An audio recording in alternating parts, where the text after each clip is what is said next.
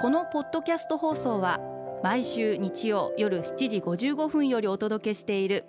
毎日に夢中感動プロデューサー小林翔一を再編集した特別版です。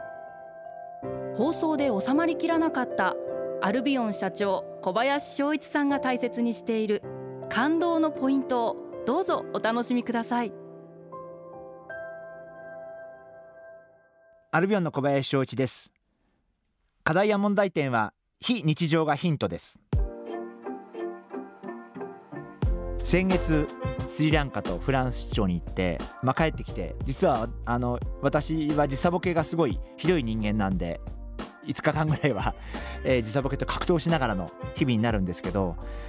そうやって時差ボケとかで疲れている時ほど何かこう研ぎ澄まされる感覚もあることがあって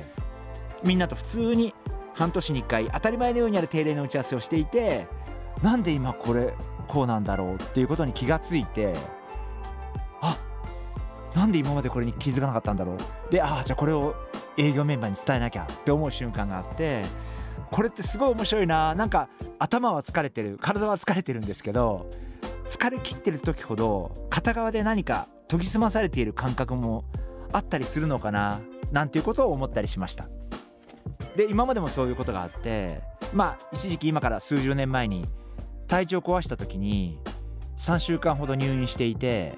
3週間入院して帰ってきた時って3週間仕事から離れていたのに今まで以上に何か課題とか問題点に気づく。3週間前までは全く気づかなかったことなんだけどなんで今こういうことを急に思うんだろうって思った自分がいてなんか今回もそれと少し似たそういう自分がいてやっぱりちょっと疲れてる時ってもしかしたらそういう神経が逆に高ぶってるシーンっていうのもあるのかなそんなふうに思いました。ですから皆様も気づかないところで何か疲れてる瞬間も大切にしていただきたいな。あのそこで何か気づきがあったりあこういうことがってなんかクリアになることがあるかもしれないんであのそういう時もあ今日は疲れてるから何もできないやとか今日は疲れてるからいい仕事できないかもとは思わないで疲れてても何か体がだるくてもあ何か今日はいい気づきがあるかもしれないっていうふうに思っていただけたらいいなそんなふうに思ってます。